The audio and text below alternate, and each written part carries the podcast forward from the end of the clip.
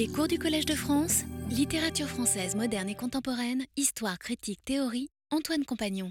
Eh bien, mesdames, messieurs, bonjour, euh, bonne année et tous mes voeux pour 2013. C'est un plaisir de vous retrouver, fidèle au Collège de France, pour cette série de leçons intitulée Proust en 2013. Euh, pardon. Pardon. Proust en 1913. Je devais faire ce lapsus pour commencer.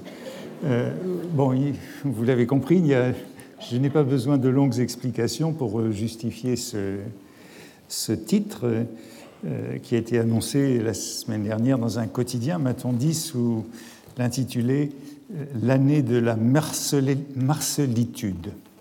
Euh, pour désigner euh, l'année de Swann.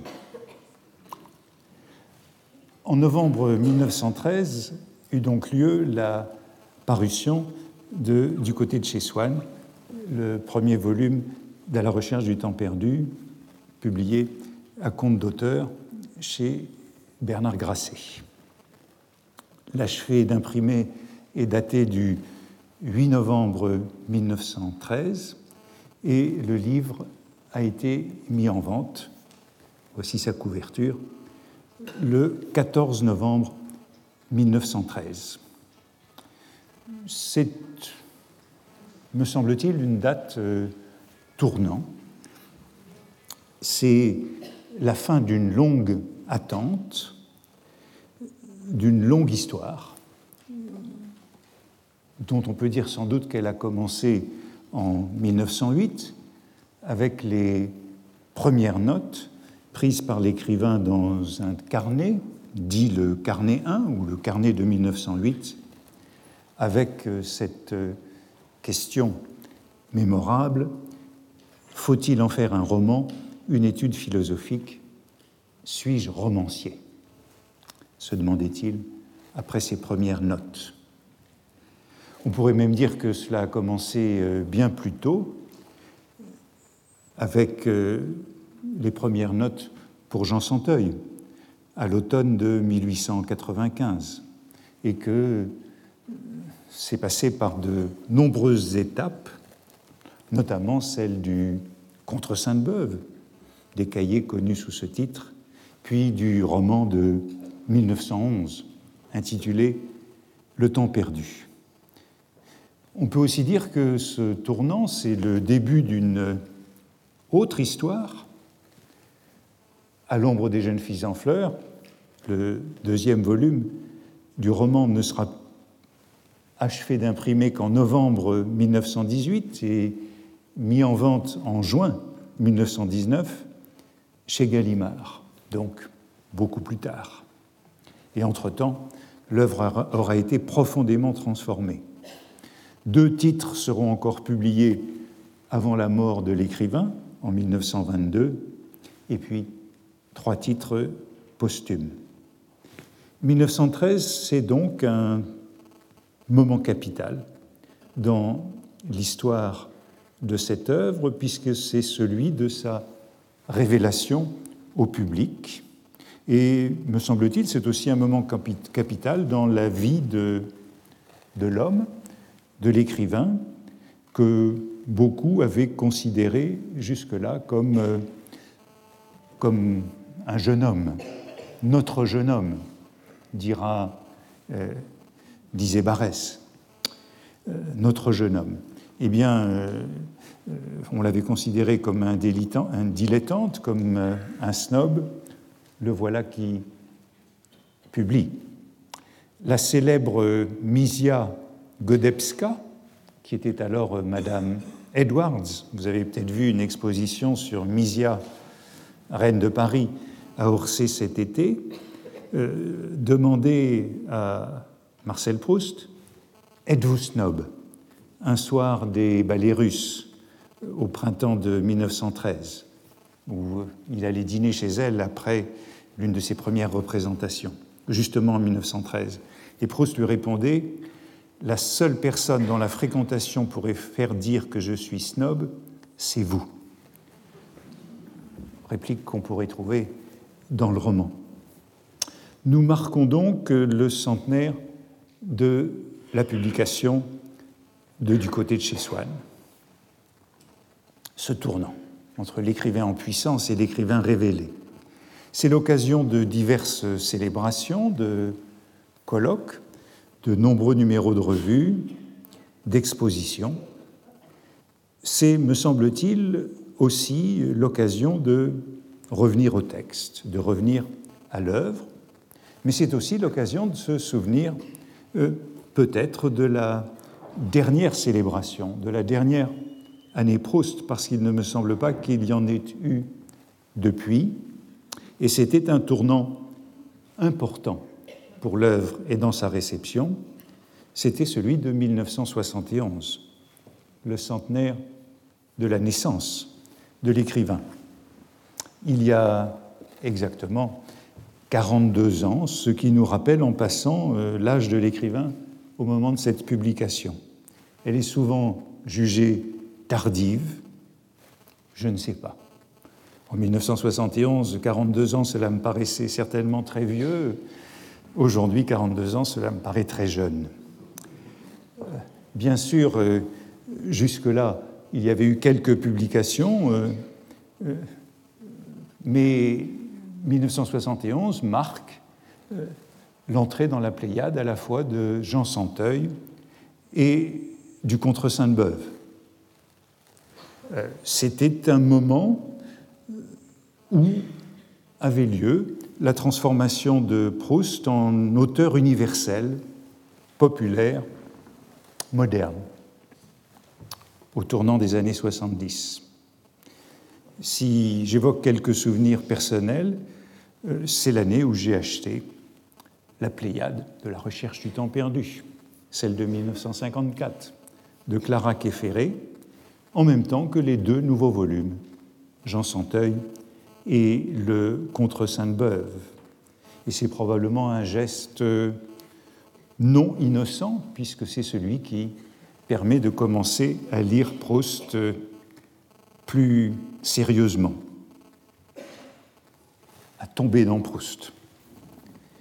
Cette année s'est terminée, 1971, par un, débat euh, à l'école normale supérieure, rue d'Ulm, dans une salle du qui était très pleine sur Proust et la nouvelle critique, avec euh, Roland Barthes, euh, Jean-Pierre Richard, Gilles Deleuze, Gérard Genette et quelques autres.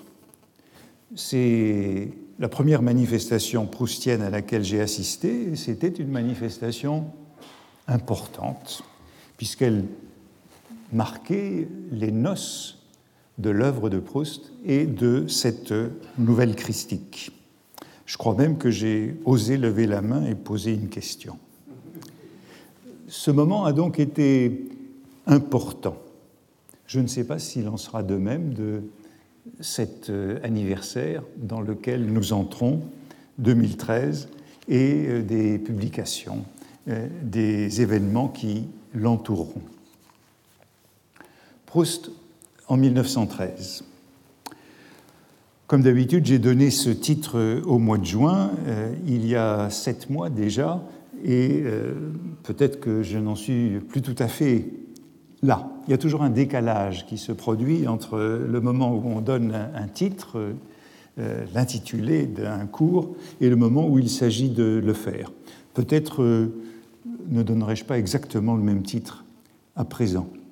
Et puis, euh, c'est un euh, titre qui, qui me fait un petit peu peur, euh, comme si c'était une, une, falaise qu'il fallait escalader.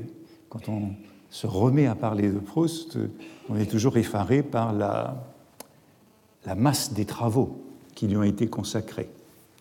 lorsque j'enseignais à la Sorbonne, il y avait souvent des étudiants qui venaient me voir en début d'année lorsqu'il cherchait un sujet de maîtrise euh, ou de thèse et qu'il me demandait de diriger un travail sur Proust. et je leur disais, mais qu'est-ce que vous allez bien pouvoir dire de nouveau sur Proust? Ils me répondaient souvent, mais je n'en ai pas encore parlé.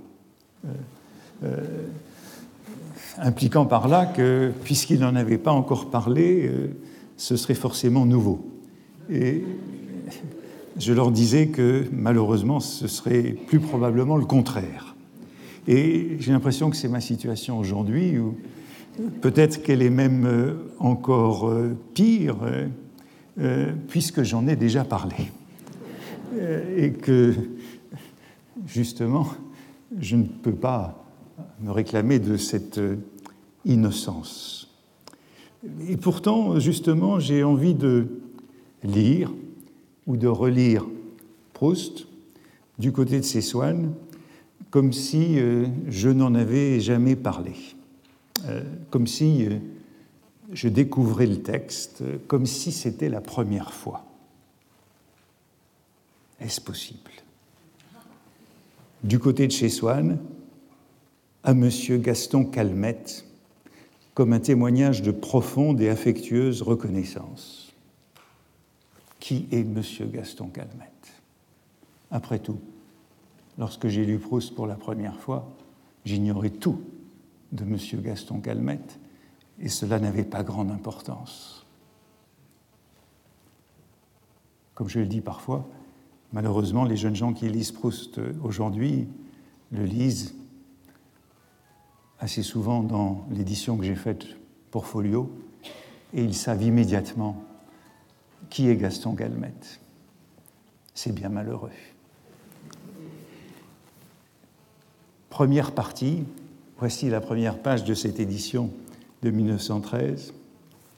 Combré, un, longtemps, je me suis couché de bonheur.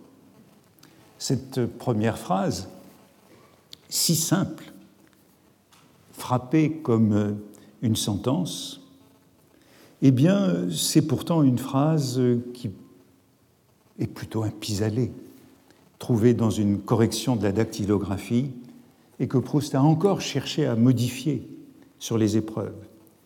Et c'est un peu ce que je voudrais suggérer dans cette première leçon, que ce volume, publié en 1913, dans de nombreuses éditions depuis, que nous considérons comme un monument, comme un objet stable, est resté incertain, mobile, précaire, jusqu'à au dernier moment, en novembre 1913, sur les cinquièmes épreuves, Proust le modifiait encore. Je suis donc partagé entre la volonté d'un cours savant et d'une lecture euh, naïve. Et depuis que j'ai donné ce titre de mes leçons, je vis donc dans l'inquiétude de ce jour, aujourd'hui, de ce premier cours, où il me faudra décider, il me faudra, prenant la parole devant vous, décider si je veux parler euh, en érudit ou en amateur.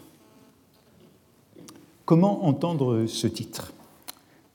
Proust en 1913. J'évoquerai deux possibilités pour les écarter, même si je ne les écarterai pas systématiquement.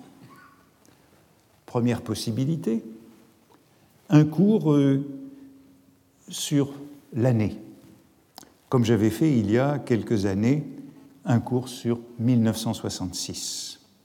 Et il se trouve que lors, lors de ce premier cours sur 1966, j'avais même donné, je ne savais pas les risques que je prenais, 1913 comme modèle. J'avais dit 1966, c'est au fond une année aussi importante que 1913. Et c'était ainsi que j'avais introduit un projet de cours euh, d'histoire d'une année, d'histoire culturelle, d'histoire des idées, d'histoire qui touchait un peu à tout. 1913, m'avait donc servi à justifier 1966 comme une année magique, une année en effet célèbre, l'année d'un prodigieux renouveau de tous les arts à la veille de la guerre de 1914-1918. 1913, c'est l'année d'une explosion moderne, avec de nombreuses publications considérables. Ève de Peggy, la prose du transsibérien de Sandrard, Alcool d'Apollinaire, mais aussi d'Apollinaire, les peintres cubistes, méditation esthétique. Du côté du roman, bien sûr, du côté de chez Swann, en novembre, on l'a dit, mais aussi des œuvres qui ont autant marqué que La colline inspirée de Barès au début de l'année, Jean Barrois de Martin Dugard, ou encore Le Grand Maulne d'Alain Fournier. Et bien sûr des œuvres qui ont été moins remarquées sur le moment, mais dont la fortune a été considérable dans la suite des décennies, comme Locus Solus de Raymond Roussel ou le journal de A.O. Barnabouf de Valérie Larbeau. J'évoquais Peggy, mais n'oublions pas les grands pamphlets, un an avant sa mort, au début de la guerre, l'argent et l'argent suite dans les cahiers de la quinzaine contre ce qui représentait les penseurs majeurs de, ce qu'il appelait la Nouvelle Sorbonne, Lançon, Durkheim ou Seignobos. Proust s'étonne d'ailleurs, au début de 1913, qu'à la NRF, on juge Peggy admirable. Et il critique beaucoup ce style de la répétition. Il n'y a pas de plus grande année dans la littérature française moderne et elle a d'ailleurs inspiré plusieurs études auxquelles je vous renvoie. Celle de Liliane Brion-Guéry, qui est déjà ancienne, 1913, Les formes esthétiques de l'œuvre d'art à la veille de la Première Guerre mondiale, qui est une volumineuse enquête sur les arts de l'Europe, et plus récemment, le livre de Jean-Michel Rabaté, 1913, The Cradle of Modernism, le berceau du modernisme. Ailleurs qu'en littérature, et l'œuvre d'Apollinaire suffit à le rappeler, la nouveauté émergée à la frontière des arts, à l'intersection de la poésie et de la peinture.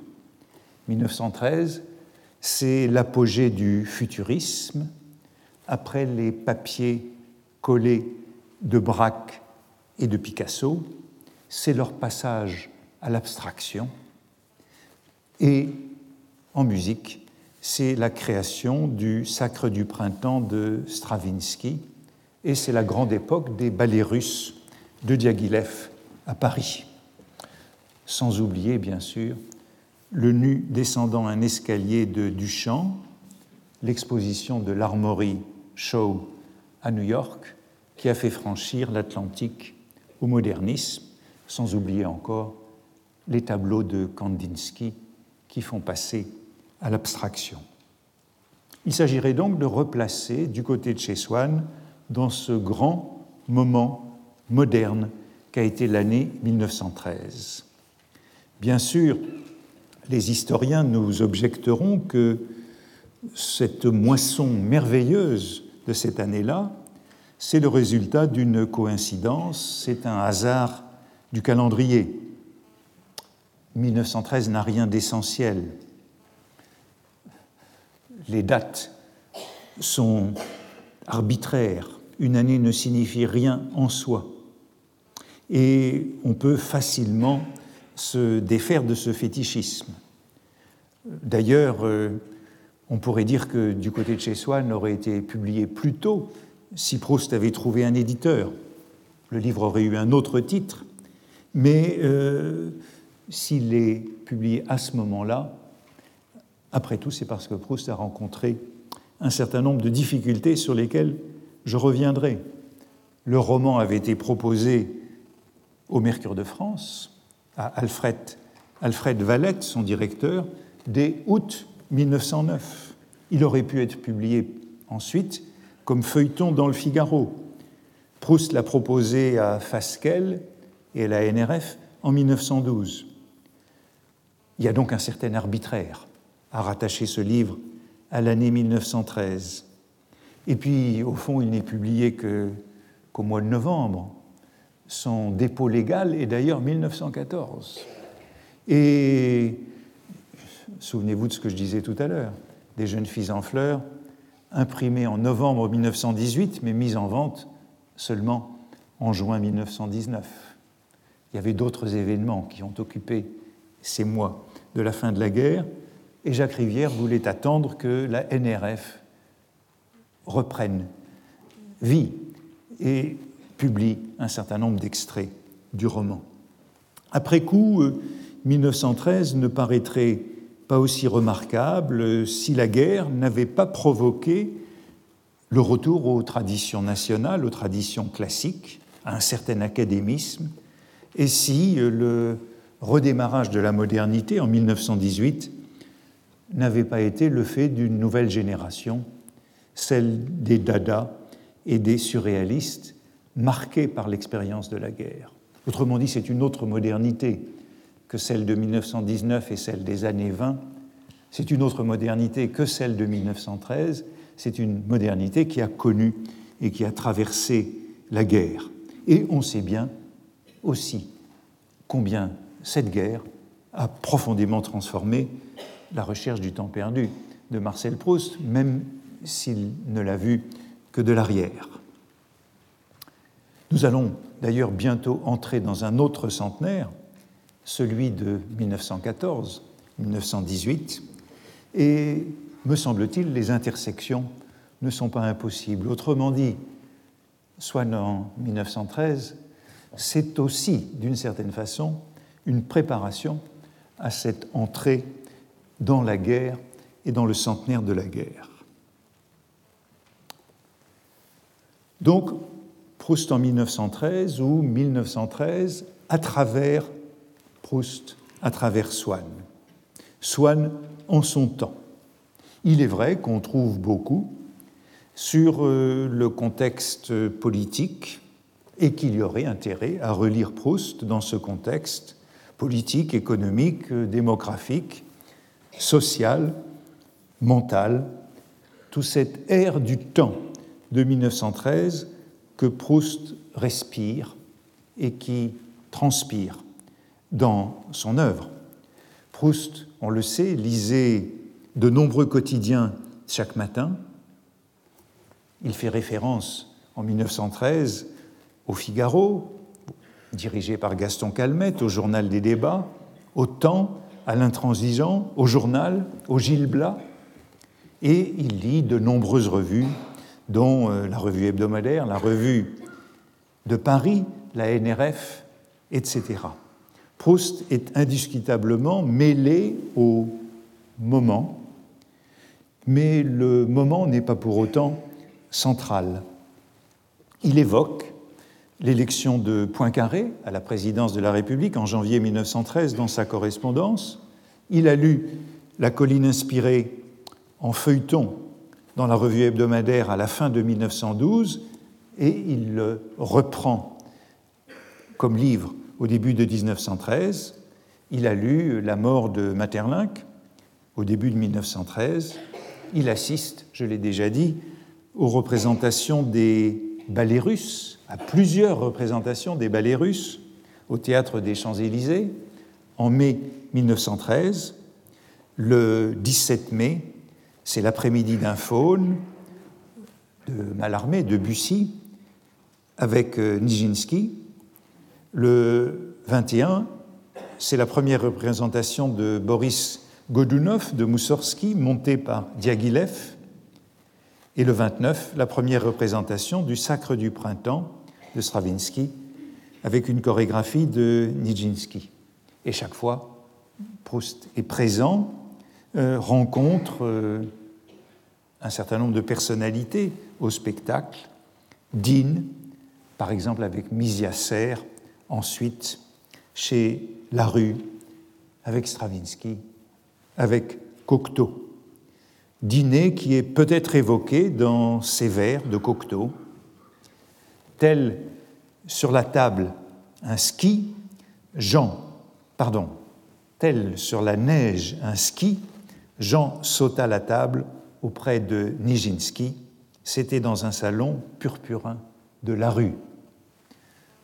Vers de Cocteau qui semble faire de lui, ou prétend faire de lui, l'un des modèles de Saint-Loup sautant par-dessus les tables dans le côté de Guermantes pour apporter un manteau au narrateur.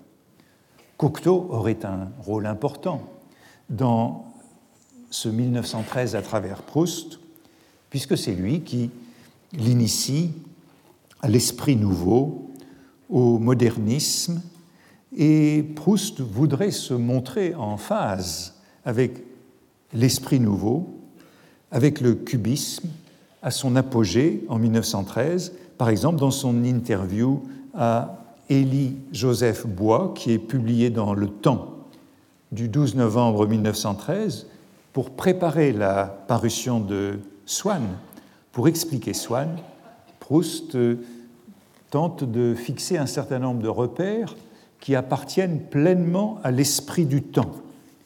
Vous savez, dit-il, qu'il y a une géométrie plane et une géométrie dans l'espace. Eh bien pour moi, le roman, ce n'est pas seulement de la géométrie plane, mais de la... Pardon, pour moi, le roman, ce n'est pas seulement de la psychologie plane, mais de la psychologie dans le temps. Et puis, comme une ville qui, pendant que le train suit sa voie contournée, nous apparaît tantôt à notre droite, tantôt à notre gauche, les divers aspects qu'un même personnage aura pris aux yeux des autres, au point qu'il aura été comme des personnages successifs et différents, donneront la sensation du temps écoulé. Allusion à cette géométrie dans l'espace, à cette psychologie dans le temps, qui bien sûr nous rappelle ici euh, les trois clochers dans Combré, mais qui nous rappelle aussi, ou en tout cas qui a été souvent rapproché de ce qu'Apollinaire disait du cubisme dans les peintres cubistes. Je cite On a vivement reproché aux artistes peintres nouveaux des préoccupations géométriques les nouveaux peintres, pas plus que leurs anciens, ne se sont proposés d'être des géomètres, mais on peut dire que la géométrie est aux arts plastiques ce que la grammaire est à l'art de l'écrivain. Or, aujourd'hui, les savants ne s'en tiennent pas aux trois dimensions de la géométrie euclidienne, les peintres ont été amenés tout naturellement et pour ainsi dire par intuition à se préoccuper de nouvelles mesures possibles de l'étendue que dans le langage des ateliers modernes ont désigné toutes ensemble et brièvement par le terme de quatrième dimension.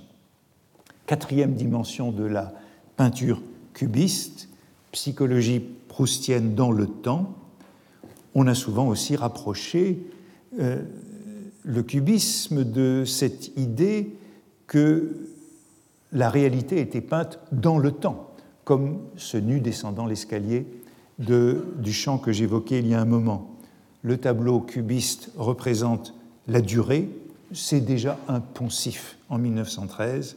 Il donne de l'objet plusieurs aspects successifs.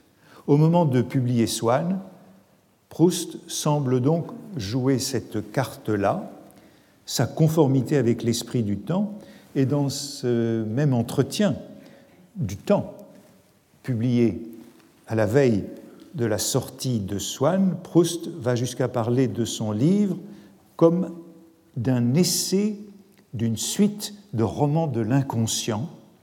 Je n'aurai aucune honte à dire de romans bergsoniens. Roman de l'inconscient, roman de bergsonien, référence bien sûr euh, ambiguë, puisque Proust dit aussitôt que sa mémoire, sa mémoire involontaire, n'est pas celle de Bergson. Mais dire que ce n'est pas celle de Bergson, c'est aussi se réclamer de Bergson comme de l'homme le plus populaire du jour. Et il y aurait évidemment, dans une exploration des affinités de l'œuvre de Proust et de l'esprit de 1913, beaucoup à dire de cette popularité de Bergson, qui est à ce moment-là le phare des avant-gardes esthétiques, futuristes, cubistes etc., même si euh, ses goûts le portent vers des artistes beaucoup plus académiques. C'est aussi le moment où, euh, alors que Bergson est au sommet de sa popularité, il est aussi au sommet de sa détestation. C'est le moment, par exemple, où Julien Binda publie Le bergsonisme, une philosophie pathétique. Binda, qui s'en prend à Bergson et qui s'en prendra peu après d'ailleurs à Proust. Voici donc une idée, première idée, première possibilité, peu à peu délaissée, euh, d'un axe du cours qui replacerait l'œuvre dans ce que Thibaudet avait appelé 30 ans de vie française, avec Bergson, Maurras, Barès comme phare, comme pilier de l'époque, et autour, bien sûr, des auteurs comme Anatole France, Loti, Francis James, Peggy, déjà cité, ou Gite. Mais c'est une idée que j'ai peu à peu délaissée, puisqu'au fond, je l'ai déjà fait pour 1966 et que c'est assez largement fait pour 1913. Seconde idée pour organiser ce cours, c'eût été une traversée de l'année 1913 avec, en compagnie de Proust. Et je me suis dit que j'aurais pu, par exemple, faire un cours euh, par mois de la vie de Proust, janvier, février, mars, une douzaine de cours, une douzaine de mois. Raconter Proust en 1913. Aujourd'hui, 8 janvier, que faisait Proust il y a juste 100 ans? Et bien sûr, la riche correspondance de Proust, publiée par euh, Philippe Kolb, ces 21 volumes nous renseignent abondamment à peu près comme un agenda. Nous avons une très fidèle chronologie des faits et gestes de Proust grâce à cette correspondance. Que faisait Proust le 8 janvier 1913 Eh bien, Proust attendait. Il a passé le mois de janvier 1913 et ça aurait été un cours un peu blanc. Il a passé le mois de janvier 1913 à attendre. Il écrivait ainsi à Madame Strauss, la veuve de Bizet, la mère de son ami Jacques Bizet, et son ami très proche. Il lui écrivait dans ses premiers jours de janvier J'ai tellement mal commencé l'année que je n'ai pu ni venir ni téléphoner. Bien sûr, ce volume de 1913 de la correspondance est indispensable. C'est un petit peu le vadémécum pour ce cours. On y trouve les répercussions de la politique et on y trouve ce que fait Proust quotidiennement. Dans cette lettre à Madame Strauss des premiers jours de janvier, à côté d'une recommandation pour un chauffeur, Proust sert souvent d'entremetteur. Il recommande donc un certain Corentin qui est possesseur d'une voiture invendable et dispendieuse. Euh, Proust lui a offert ses services, mais il ne peut pas y recourir parce qu'il tient à rester fidèle à Odilon Albaré, son chauffeur. Proust est toujours très proche des chauffeurs, comme il le dit dans une lettre à Misia, justement lorsqu'elle l'accuse d'être snob. Il conduit admirablement et c'est un très brave homme, écrit Proust. Puis, accessoirement, comme euh, si c'était pour mémoire, et peu essentiel. L'essentiel de cette lettre, c'est donc la recommandation d'un chauffeur à hein, Madame Strauss. Je ne peux rien vous dire pour mon livre. Je voulais le faire imprimer à mes frais, mais Louis de Robert prétend que c'est absurde, que cela me coulera aux yeux de tout le monde, et qu'il est sûr de me trouver un éditeur. Je vais voir. Proust ici se fait discret, presque taiseux puisque ce qu'il passe sous silence à son ami, ce sont les dernières nouvelles à propos de son roman, dont il l'entretient abondamment depuis trois ans, depuis 1909, disais-je, elle avait été l'une des premières à être mise au courant de cette nouvelle entreprise. Ce qu'il ne lui dit pas, c'est donc le refus de la NRF qu'il a appris le 23 décembre et le refus de Fasquelle qu'il a appris le lendemain. Ce qu'il ne lui dit donc pas, c'est qu'il n'a pas, pour le moment, d'éditeur et qu'il n'a rencontré que des refus. Enfin, ce qu'il mentionne, troisième élément de cette lettre, c'est le projet sur lequel il la consulte d'un cadeau pour euh, Gaston Calmette. De nouveau Gaston Calmette, il faut absolument savoir qui c'est. Le directeur du Figaro, il sera bientôt assassiné dans quelques mois par euh, Madame Caillot, événement célèbre de la Troisième République à la veille de la guerre de 14. Il est le dédicataire de Swann, disais-je, et Proust lui doit en effet beaucoup. Caillot, euh, pardon, Calmette a beaucoup publié d'articles de Proust. La plupart de ces articles ont été publiés dans le Figaro depuis 1900, les articles sur Raskin notamment, et beaucoup de bonnes feuilles du côté de chez Swann. Calmette a été un intermédiaire malheureux auprès de Fasquelle en 1912. Il est tout de même gratifié d'un présent et il restera le dédicataire de du côté de chez Swann. Dans ces mêmes premiers jours de janvier 1913, à Louis de Robert, cependant, Louis de Robert, c'est un ami assez ancien de Proust, avec euh, lequel les échanges se sont intensifiés à la fin de 1912, depuis que Proust a proposé son manuscrit à Fasquelle, parce que Fasquelle est également l'éditeur du roman Du Malade de Louis de Robert, et Proust lui a demandé d'intervenir auprès de Fasquelle. Dans ces mêmes premiers jours de 1913, il évoque tous les ennuis et chagrins qui m'accablent. Et puis, il lui livre cette issue qu'il imagine à la recherche d'un éditeur. J'envoie mon manuscrit à M. Humblot avec lettres, sans parler de Fasquelle, puisque vous ne voulez pas quoique je n'aime pas beaucoup à taire les échecs, ni de payer l'édition, puisque vous ne voulez pas non plus. Humblot, c'est le directeur d'un troisième éditeur, Hollendorf, vers lequel Proust se tourne à présent. Mais il ajoute aussitôt, contradictoirement, je lui dis seulement à cet égard en post-scriptum que vous avez dû lui dire que j'étais prêt à subvenir à la publication aussi largement qu'il le jugerait à propos. Donc il lui dit en même temps, euh, je ne payerai pas et je suis prêt à payer pour être publié.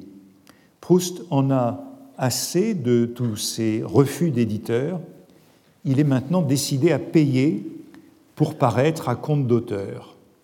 Ces lettres sont toujours extrêmement compliquées et il est remarquable que Proust ne s'adresse jamais directement à un éditeur il cherche toujours un intermédiaire, et en général un intermédiaire d'intermédiaire. Par exemple, il demande à Madame Strauss d'intervenir auprès de Calmette pour que Calmette intervienne auprès de Fasquelle. Et il utilise des intermédiaires euh, qui risquent évidemment de se croiser, de se connaître, d'autant plus qu'il propose en même temps son livre à deux éditeurs, Fasquelle et la NRF. Il a toujours besoin de recommandations et en même temps, ces recommandations créent beaucoup de soucis de confidentialité et elles euh, vont de pair avec ce qui pourrait être considéré comme peu délicat, à savoir de proposer son manuscrit à deux éditeurs en même temps, Fasquelle et la NRF. Le cadeau destiné à Gaston Calmette occupe largement ce mois de janvier 1913. Proust suit les conseils de Madame Strauss et se décide pour euh, un porte-cigarette en moire noir avec un chiffre en brillant pour un peu moins de 400 francs. L'objet est déposé au Figaro le 14 janvier au soir. Et Proust donne dans ses lettres plusieurs récits de cette visite au Figaro. Visite qui met en scène les complications habituelles. il écrit à Madame Strauss Je sais que Calmette non seulement n'est pas reconnaissant des cadeaux, mais que cela le rend bien moins gentil. Mais je l'ai fait pour moi. Lorsqu'il va donner au Figaro ce cadeau à Calmette, Calmette ne déballe même pas l'objet devant lui. Calmette, écrit-il à Madame Strauss, était très occupé. Peut-être ne verra-t-il jamais mon porte-cigarette. Cela passera dans le Congrès. Allusion au Congrès réuni à Versailles pour l'élection du président de la République, trois jours plus tard, le 17 janvier 1913. Voici comment la politique intervient, là aussi un peu comme dans la recherche. Il donne plus de détails dans une lettre à Reynaldo Hahn. Êtes-vous curieux de savoir comment mon porte-cigarette, 350 francs cette fois, a été accueilli par Calmette? Je l'ai posé dans la boîte à côté de lui, sans doute la boîte du courrier d'arrivée. Il a haussé les épaules d'un air affectueux, sans rien dire. J'ai regardé la boîte d'un air vague, comme pour dire ouvrez. Il a regardé la boîte d'un air vague, n'a pas ouvert. Il m'a dit J'espère bien que Poincaré sera élu. M'a reconduit jusqu'à la porte en me disant d'une voix chaude et modulée Ce sera peut-être Deschanel. J'ai jeté à mon porte-cigarette, caché dans sa boîte, un regard aimer ce que jamais on ne verra deux fois. Je suis parti, Poincaré a été nommé, Calmette ne m'a jamais écrit. Je disais, c'est un petit peu comme dans la recherche du temps perdu, euh, où à la fin du côté de chez Swann, dans Nom de pays le nom, euh, cet homme qui voit passer Odette euh, dans le bois de Boulogne et s'écrit je me rappelle que j'ai couché avec elle le jour de la démission de MacMahon.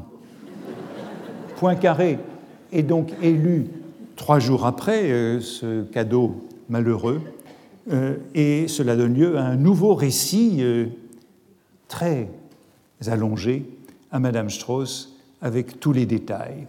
Et vous voyez que dans ces lettres, le cœur de la lettre, c'est de l'ordre de ces anecdotes et c'est seulement le lendemain que Proust fait porter une nouvelle lettre à Madame Strauss avec un post-scriptum. J'ai oublié, je crois, dans la lettre qu'on a dû vous porter tout à l'heure, de vous dire que j'ai à peu près trouvé un éditeur. Vain espoir, bien sûr, et nouvelle illusion. Le jour où il rend visite à Calmette pour lui donner ce porte-cigarette qui ne sera jamais ouvert, Proust en profite pour faire le même soir deux autres visites. L'une à Francis Chevassu, qui est le directeur du supplément littéraire du Figaro, pour essayer d'y placer un extrait d'un Amour de Swann, l'épisode des Catléas. Et puis, encore une visite euh, auprès des frères Bibesco pour essayer de placer, nouvelle intermédiaire, des extraits de Combré dans la NRF de mai 1913. Ce sont deux échecs de plus. C'est bien un terrible début d'année que celui de cette année 1913 pour Proust. Rassurez-vous, la fin ne sera pas meilleure. 1913 sera certes l'année de la publication de Swann, mais c'est une année malheureuse, passée dans les épreuves, au sens euh, propre, les épreuves du livre, mais aussi dans les épreuves personnelles, notamment celles qui sont liées à la présence d'Alfred Agostinelli, revenu auprès de Proust vers le printemps de 1913. C'était un chauffeur qu'il avait connu à Cabourg quelques années plus tôt, jusqu'à sa fuite du boulevard Haussmann dans les premiers jours de décembre 1913. Et il reste un grand mystère sur ce qui s'est passé au cours de ces mois-là, ou parallèlement à la correction des épreuves de du côté de chez Swann, Proust vivait dans ce boulevard Haussmann des aventures qui restent tout à fait mystérieuses Ce n'est donc pas non plus ce plan que je voudrais adopter. Je ne vais pas consacrer mes cours successivement à tous les mois de l'année de 1913, retracer les travaux et les jours de Proust. Toutefois, un peu par euh, prétérition, euh, je voudrais évoquer quand même aujourd'hui brièvement cette chronologie de l'année pour n'y plus revenir. Et je voudrais d'abord faire un, un, rappel rapide. Comme souvent, il faut remonter quelques mois plus tôt, au dernier mois de 1912, à l'aube de cette année 1913. Proust a donc entrepris de publier son roman depuis la fin du mois d'octobre, et c'est un roman qui est toujours décrit euh, dans les lettres comme se composant alors de deux parties. Une première partie qui recouvre euh, du côté de chez Swann et à l'ombre des jeunes filles en fleurs, partie qui a été dactylographiée peu à peu depuis l'automne de 1909 et partie qui fait plus de 700 pages dactylographiées. Cette euh, dactylographie du premier volume a été achevée vers euh, l'été 1912. L'autre, la seconde partie, donc une dactylographie de 700 pages, et une seconde partie qui est encore enfouie dans les cahiers manuscrits, partie euh, mondaine autour des Guermantes, partie pédérastique autour de Charlus, voyage en Italie, mariage de Saint-Loup, découverte de l'esthétique du temps retrouvé au cours de la matinée chez la princesse de Guermantes. Proust, à l'automne de 1912, envisage donc toujours un diptyque. Première partie à peu près au point dactylographie, dactylographiée, seconde partie tout à fait brouillonne. Il imagine deux volumes de 700 pages avec un titre général et deux titres particuliers.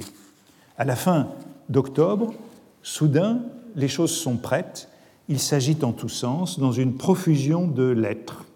Justement, j'évoquais celle qu'il envoie à Madame Strauss, lui demandant d'intervenir auprès de Calmette, qui a désiré que ce roman qui lui est dédié parût chez Fasquelle. Il s'agit de le lui rappeler, mon manuscrit est prêt, recopié, corrigé. Les deux titres individuels à l'époque sont donc Le temps perdu et Le temps retrouvé. Mais Madame Strauss et Calmette se mettent aussitôt à l'œuvre et euh, Proust écrit à Fasquelle à la fin d'octobre pour lui envoyer son manuscrit. Monsieur Calmette me donne la nouvelle qui pouvait m'être la plus agréable en me disant que vous voulez bien publier mon ouvrage. Comme à tous ses éditeurs, il les avertit, toujours depuis 1909, que dans ce livre, il y aura des passages indécents, beaucoup plus indécents même que ceux qu'on a l'habitude de publier. Et il les prévient de cela, puisque dans le premier volume, les premières 700 pages, il n'y a rien d'indécent, Sauf quelques rares passages, c'est un livre très chaste. Mais par honnêteté, il est prévient que ce qui est fort scandaleux se trouvera dans la seconde partie, à savoir que Charlus se révélera un pédéraste qu'on verra levant un concierge et entretenant un pianiste. Proust envoie donc sa dactylographie accompagnée de cette mise en garde. Et il donne bien ces deux titres, Le temps perdu, Le temps retrouvé, avec comme titre général Les intermittences du cœur, qui fait allusion dans le monde moral à une maladie du corps, dans le monde moral à une maladie du corps. Euh, parallèlement, je le disais, il prend contact avec euh, Gaston Gallimard, en novembre 1912. Et déjà dans ses lettres, il comprend que deux volumes de 700 pages, c'est un peu trop, et qu'il faudrait peut-être passer à trois volumes de 550 pages, toujours sous le titre général Les intermittences du cœur, des volumes qui pourraient s'appeler Le temps perdu, À l'ombre des jeunes filles en fleurs et Le temps retrouvé. Voilà les deux entreprises de l'automne 1912 et tout semble donc euh, aller dans le bon sens pour une publication au printemps. Mais le manuscrit n'a pas encore été lu, la suite est bien connue, je rappelle des choses connues. Le manuscrit est confié par euh, Fasquelle à un lecteur, Jacques Madeleine, dont le rapport a été publié en 1966 euh, par euh, Henri Bonnet dans le Figaro littéraire. Je le recherchais, j'avais oublié que je l'avais donné dans mon édition Folio de Swann. Je l'ai retrouvé là en me, disant que, en me demandant pourquoi je l'avais donné, puisque c'est un rapport très sévère, mais en même temps, il me semble que c'est un. Je crois que je retrouve le sentiment qui m'avait incité à le joindre à cette édition. C'est un témoignage assez extraordinaire d'une première lecture, d'une première réception du roman et des objections que ce roman pouvait soulever. Autrement dit, je crois que si je l'avais donné dans cette édition folio, c'est parce qu'il faut le prendre au sérieux, et je crois qu'encore il faut le prendre au sérieux comme première lecture de Swann. Voici ce qu'écrivait Madeleine. Au bout des 712 pages de ce manuscrit, 712 au moins, car beaucoup de pages ont des numéros ornés d'un bis, ter, quater ou quinque, après d'infinies désolations d'être noyé dans d'insondables développements et de crispantes impatiences, de ne pouvoir jamais remonter à la surface, on n'a aucune, aucune notion de ce dont il s'agit. Qu'est-ce que tout cela vient faire? Qu'est-ce que tout cela signifie? Où tout cela veut-il mener? Impossible d'en rien savoir, impossible d'en pouvoir rien dire. Je crois que cette désorientation, cette perplexité du lecteur, euh, après tout, nous devons essayer de la comprendre.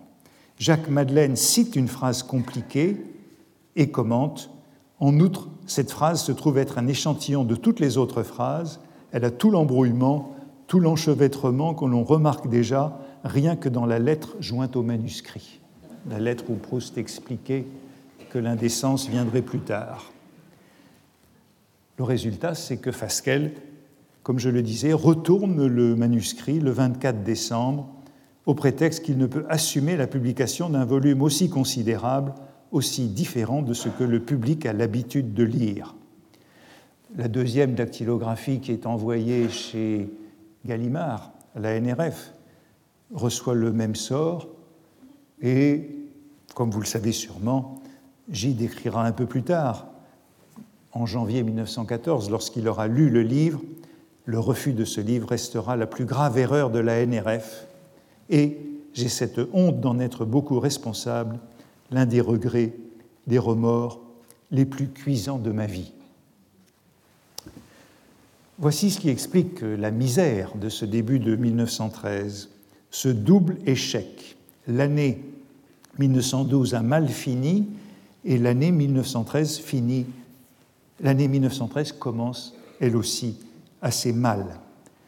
Proust s'adresse donc à un troisième éditeur, Ollendorf, en offrant de subvenir aux frais de l'édition, mais euh, là aussi, le résultat sera désastreux, puisqu'à la mi-février, par l'intermédiaire de son ami Louis de Robert, il lui est transmis une lettre qu'il juge bien peu polie, absolument stupide, un peu vulgaire, et plus dénué de teinture littéraire que je n'aurais cru. Cette fois-ci, le lecteur, Humblot, a écrit, il a écrit à Louis de Robert, mais Proust en a eu connaissance.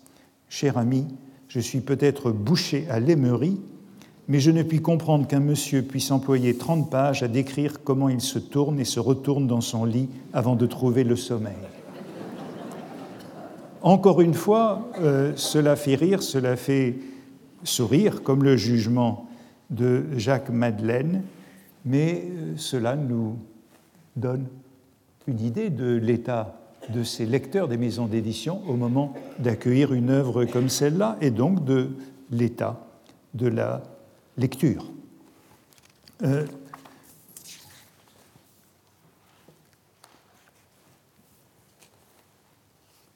je crois que c'est donc à prendre relativement au sérieux, ne serait-ce qu'en raison des commentaires de Proust.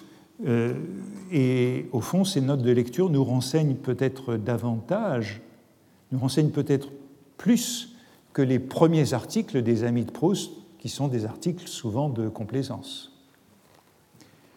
Proust réagit euh, à cette condamnation de la sorte. J'ai en effet essayé d'envelopper mon premier chapitre, je suppose que c'est de cela qu'il veut parler car j'avoue que je ne me suis pas reconnu, dans des impressions de demi-réveil dont la signification ne sera complète que plus tard, mais j'ai en effet poussé aussi loin que ma pénétration, hélas médiocre, l'a pu, il est bien certain que le but dans ce cas est non pas de dire qu'on se retourne dans son lit, ce qui en effet demande moins de pages, mais que ce n'est que le moyen de cette analyse. Hélas, plus d'un lecteur sera aussi sévère que lui. Proust, à ce moment-là, ne perd plus beaucoup de temps et s'adresse à un nouveau truchement, toujours indirectement, euh, par René Blum, le frère de René Blum, à Bernard Grasset pour une publication à compte d'auteur de ce qu'il appelle un ouvrage, disons roman, car c'est une, espèce, une espèce de roman. Et cette fois-ci, les choses vont très vite. Chez Grasset, le manuscrit est envoyé à la fin de février, le contrat est conclu à la mi-mars.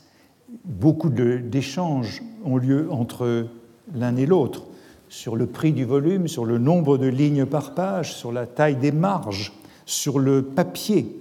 Proust arrache des pages de ses livres, ce qui nous montre combien peu il était bibliophile pour lui dire ce qu'il aime et ce qu'il n'aime pas. Euh, et le livre sera donc publié très rapidement chez Grasset, avec, euh, à la fin de l'année, avec, euh, je crois que c'est aussi important de s'en rappeler, de se le rappeler, avec des publicités en fin de livre. Première publicité pour À la manière de par Rebout et Muller, et dernière publicité pour les chemins de fer de Paris à Lyon et à la Méditerranée. Et euh, le, le, les remaniements du livre reste considérable sur les épreuves. Je crois qu'il faut en parler un instant de ces premiers placards qui nous montrent combien, euh, voici les premiers placards que Proust reçoit à partir du 31 mars, et comme les choses vont très vite, et ces premiers placards donc c'est des grandes feuilles qui contiennent 16 pages du livre, non encore paginé. Euh, vous y voyez, mais peut-être pas, mais voici de plus près les intermittences du cœur. C'est encore le titre. Le temps perdu, première partie, Combré, avec une coquille sur Combré. Euh, ça, c'est donc les premières épreuves qui sont faites par Grasset.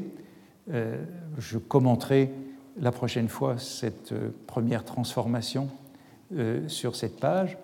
Et voici aussi ce qui nous montre, et c'est sur quoi je voudrais insister, combien le texte reste mobile jusqu'au bout, puisque vous voyez ici sur euh, l'épreuve qui est aujourd'hui à la Fondation Baudemer à, à, Genève, que Proust a encore sur ces épreuves modifié, sérieusement le titre, puisque les intermittences du cœur est devenu à la recherche du temps perdu, que le temps perdu est devenu du côté de chez Swann, mais que un autre titre a encore été envisagé, euh, Charles Swann, qui est un peu au-dessus. Je dirais qu'il y a trois hésitations majeures, et c'est sur celle-là que je reviendrai la prochaine fois pour montrer cette mobilité du texte jusqu'au dernier moment, le titre, la première phrase. Cette première phrase, longtemps, je me suis couché du bonheur qui nous paraît si stable. Vous voyez qu'elle est encore très hésitante sur ces épreuves, que Proust la biffe avant d'y revenir. Et enfin, la fin de ce volume, puisque Proust devra renoncer à ces 700 pages qu'il voulait y inclure devant la taille monstrueuse des épreuves. Comment, quelques minutes pour, dire comment allons-nous allons donc procéder, puisque j'ai écarté à la fois l'histoire culturelle et le suivi du calendrier Eh bien, tout simplement, à partir de la prochaine fois, par un retour au texte. Il me semble que tout ce que euh, j'ai à dire sur l'histoire du texte, vous le lirez ailleurs, vous le trouverez dans les éditions. Ce qu'il y a à dire sur l'année 1913 dans la vie de Proust, vous le trouverez dans la, euh, vous le trouverez dans la correspondance. Et je vous renvoie à ces deux volumes qui sont sûrement les plus sérieux, à la fois la correspondance de Proust dans ses 21 volumes et euh, et l'histoire de l'édition, l'histoire de la croissance et du développement du texte qui a été donné par Anthony Pugh. Et à partir de la prochaine fois, ce que je voudrais donc faire, c'est revenir à ce texte, le relire au fond, comme si je ne l'avais jamais lu, comme si c'était possible, dans une lecture euh, rapprochée, innocente, candide, en osant peut-être euh, me demander ce que je n'ai jamais osé demander à propos de ce texte. Et c'est aussi un petit peu ce que j'attends des invités du séminaire qui commencera la prochaine fois, euh, puisque je n'ai pas sollicité des spécialistes de l'œuvre de Proust, des proustiens professionnels, mais des amateurs passionnés. Ce sont donc des amateurs passionnés que nous recevrons dans la deuxième partie de ce cours à partir de la semaine prochaine. Merci. Retrouvez tous les contenus du Collège de France sur www.colège-2-france.fr.